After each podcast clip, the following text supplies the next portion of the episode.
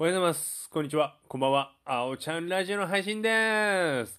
なんか今日すっげえ眠くて疲れたわ。なんかこのジメジメとこの暑さ、もうね、うんざりだよね。職場がね、まあ僕現場と事務仕事を両方やってるので、まあ事務仕事やってる時はまあクーラー効いててゆっくりできるんですけど、現場の時はやっぱりね、当たり前ですけど、クーラーもないので、や、ほんとね、じめじめと熱々でね、参っちゃいますわ。まあ、それでもね、もう仕事だから、まあ、気合入れてやっていくんですけど、なんか疲れがね、うーん、疲れてます。はい。もうこの喋りでわかるでしょ？まあ、いつも通りかもしんないんだけど。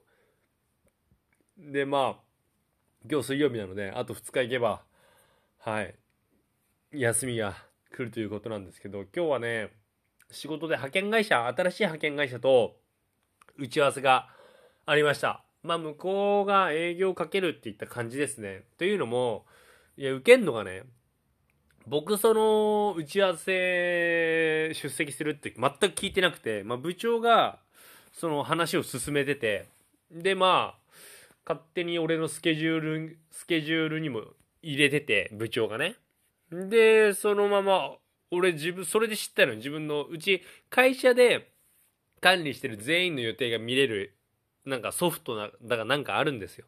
で、勝手にそれ、俺も入れられてて、で、なおかつ、それ俺見て気づいたの。え、これ、何俺も、これ 関わんの？って思って。で、そしたら部長から昨日前日電話かかってきて、急遽行けなくなったから、青山やっといてって言われて。今日俺急遽ね、一人でね、その派遣会社さんとまあ打ち合わせしまして、まあ別に大したこと話してないんですけど、1時間ぐらい話しまして。まあね、もうその仕事の話をしましたし、まあ6割ぐらいは、たわいない世間話しましたね。でびっくりしたのが、2人その営業来て、1人がまあ責任者、でもう1人はこのエリア、地区を見てる人ですっていう話をされて、1人がさ、その地区見てる方、あ、責任者じゃない方が家めっちゃ近くて。すげえこの辺の街の話してさ。で、エニタイムもう俺行ってるって話したらその人も行ってて、これ絶対合うだろうって思って。